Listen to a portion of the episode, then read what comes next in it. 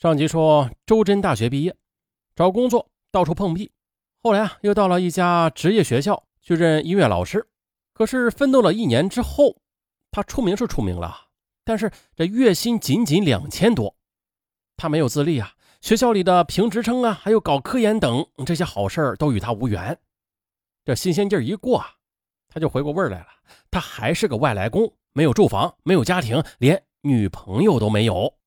可就在郁闷着呢，啊！就在这时呢，周真突然得知刘军竟然在清远碧桂园买房子了。啊！当时他难以置信的问刘军：“哎，你小子咋这么快就发达了？”原来的刘军在私人汽修厂干了一年半之后，就跳槽到了广州花都区一家大型汽车服务公司做技术员，月薪五千元。不久啊，又谈了一个清远籍的汽车销售员的女朋友。两人感情融洽呀，便齐心协力，便于二零零八年底在清远碧桂园买了一套房子。刘军激励周真说：“其实我也没有钱的，不然呢，我就在广州买了。那这套九十平米的房子才三十多万，首期六七万就够了。那房价是广州的四分之一。呃，你也想办法搞一套吧。今后我们啊就做邻居，这多好呀！”可让周真更郁闷的是。二零零九年一月的，他到广州参加同学会时，发现好多大学同学都比自己混得好，有的还在外企，这月薪上万；有的则进了政府机关，呃，福利丰厚；还有的当了老板，买房买车了。而就仅仅是他孤苦伶仃啊，可怜的工资还不如别人一个月的养车费呢。周真有些心急了，他又开始浮躁起来。期间呢，他回了一趟老家，父母为他的终身大事着急。唠叨个不停，可是他却指着家里破旧的房子说：“就这屋，你让我怎么结婚呢？现在城里的女孩哪个要求不高啊？一套房子那就是最低要求了。你们也别以为我考上大学就会有出息啊，这是农村的老观念了。如今大学生在城里啥都不是。这乡下待不住了，周真只好又回到城里。一天，他在网吧里玩游戏时，刚好又遇到了初中同学杨小辉。两人一阵寒暄之后，便兴冲冲的去玩了一下老虎机。哎，不料赢了几百元钱，哎呀，高兴坏了啊！他俩便又兴致高涨的去歌舞厅里边去玩到了深夜。那天夜里，周真感到杨小辉是个不错的哥们儿啊，虽然文化不高吧，但是很讲义气。那天暑假，寄居在舅舅黄国良家里的周真，还突然发现了，这两年下来，舅舅家里啊是越来越富裕了。不仅在乐昌有房子有小车，而且还在清远还有套房子呢。听说啊，舅舅在清远的房子还一直空着。那周真就建议啊，把房子租出去，而他则刚好在清远工作，可以帮忙打理。黄国良他本来没有出租的意愿，但是听外甥说的啊也有理，就把钥匙交给了周真。但是呢，周真在房子里住了几晚之后，并没有租出去，而是喜欢上了这里的环境。自幼，周真就听说了，以前母亲为了帮舅舅跳出农门，付出了很多。后来呢，舅舅在城里生活越来越好了，他觉得舅舅帮助自己是应该的，于是他就打电话告诉舅舅说，他想住那套房子，租金照付。黄国良有些生气，觉得他未成家，工资又不高，没有必要住那么大的房子。但是外甥坚持要租，他也不好拒绝。住进高档房子之后，这周真就感觉自己整个人都精神了啊，在学校里工作也是更加的积极了。谈了一个清远城里的女朋友，两人每天都手拉手的出入花园小区，日子过得是颇为的光鲜。可是做富人也并不容易。以前呢，他在城中村里租房子，每个月只需二百元，而现在呢，他则每个月都要支付舅舅一千余元的房租。还要承担管理费、水费啊，与女朋友的生活费等，他的工资则分文不剩啊，钱不够花呀。可是这欲望却在增加。周真向女朋友提出结婚，女友说了：“你至少得先买套房子吧。”周真说：“这房价太高了，买不起。”女朋友便问：“那这房子不是你舅舅的吗？你为什么不向你舅舅买下来呀？”都是亲戚，那肯定能优惠不少。周真听后豁然开朗，可是他手头就两万元，那怎么好意思向舅舅开口买房呢？说不出口啊。春节前夕，周真和女朋友恋爱的关系，因为没有房子，遭到了未来丈母娘的阻挠。啊，他对房子的欲望是更加的强烈了。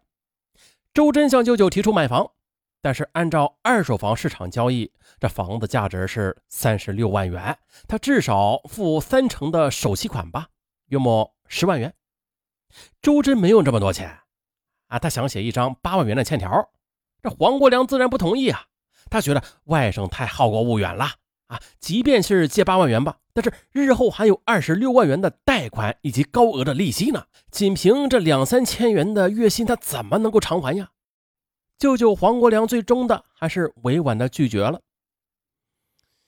啊，周真表面上就当什么事都没有发生过，但是却从此对舅舅记恨在心。二零一零年三月底了，女友因为房子的问题。与周真分手了，周真突然感觉整个世界就像是塌了一样。四月的一个周末，他独自的在家里喝酒上网。黄国良刚好来到这边看房子，见他把屋子里弄得乱七八糟的，便批评了他一顿，还说准备把房子给卖了，要他搬出去住。黄国良觉得这房子弄脏了、搞破了，以后很难就卖个好价了。再说了。这三四年前花了十余万元买的，那如今翻了两倍多，也该出手了。黄国良平时很忙啊，距离又太远，于是呢，他便委托周真把房子给卖了，并且许诺这卖房期间让周真免费住，事成之后啊，还会给周真几千元的辛苦费。周真呢也不负旧望啊，五月中旬呢，周真以三十六万元的价格将舅舅的房子卖给了别人，但是。拿到房款的那天晚上，他失眠了，因为他第一次见到这么多钱，他的脑海里竟然萌生了一个念头，将这些钱据为己有，然后去买套新房子。但是，怎么样才能骗得过舅舅啊？他绞尽脑汁也想不到好办法。第二天，周真见到杨小辉的 QQ 在线，杨小辉，咱们前面说过。他的初中同学，他呢觉得他很仗义，于是看到杨小辉的 QQ 在线的时候啊，便含糊其辞的请老朋友支招。杨小辉觉得周真可能有好买卖做，啊，便打了几个电话催问他能不能一起干呢？周真他当时只想找一个骗钱的伎俩，啊，可不料把事说开之后，杨小辉却说了：骗得了一时，骗不了一世。最好的办法呀，就是把你舅舅给做了。这个杨小辉，他正是因为赌博欠债，混不下去了，急需要赚钱的路子。可是，毕竟是杀人呐，而且那是自己的亲舅舅啊！周真犹豫不决。可是机密已经泄露了，他害怕杨小辉撕破脸皮去告诉舅舅，他又想达到私吞房款的目的，最后竟然的还是下了狠心。周真一边与杨小辉多次共谋。一边找各种借口向舅舅撒谎拖延时间，并且预先支付了一千元人民币给杨小辉作为作案经费。杨小辉收到钱之后的，立刻找了一名叫黄少友的帮手。五月二十六日，杨小辉和黄少友两个人一起在乐昌市的黄国良家附近踩点，准备作案。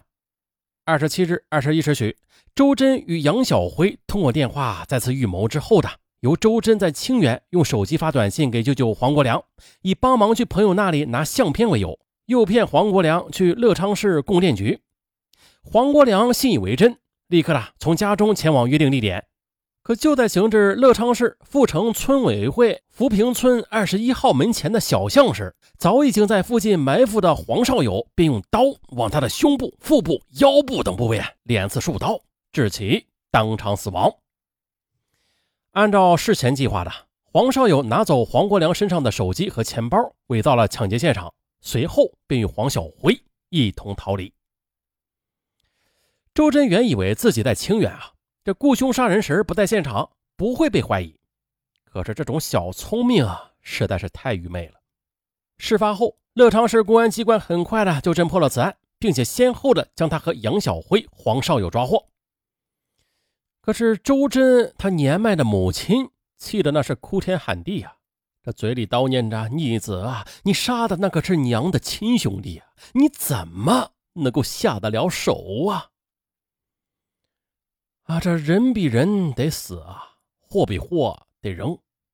那这就是老百姓对命运的通俗的诠释。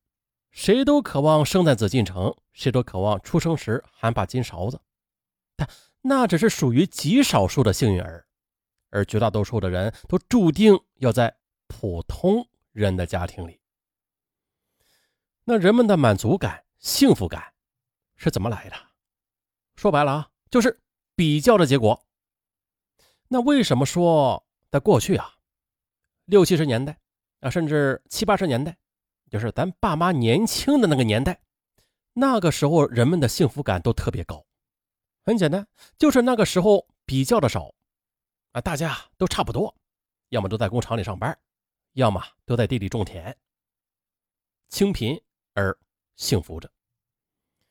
那本案中的主人公周真，他呢都一直用一把极端的物化的尺子，认真的在丈量着自己与其他人的距离。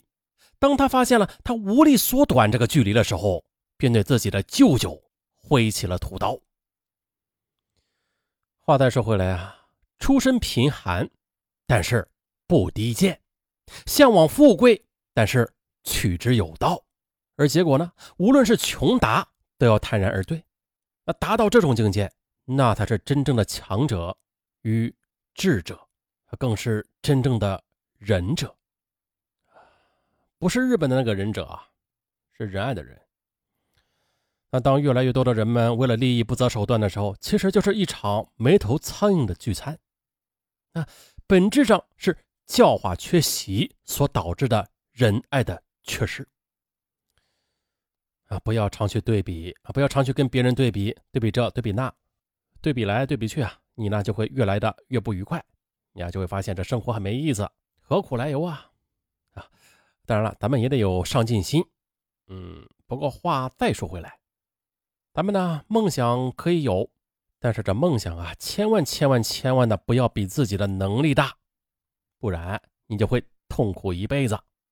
说白了就是有多大的能力，咱就享多大的福。呃，祝大家幸福。好，本案就到这儿，咱们下期再见。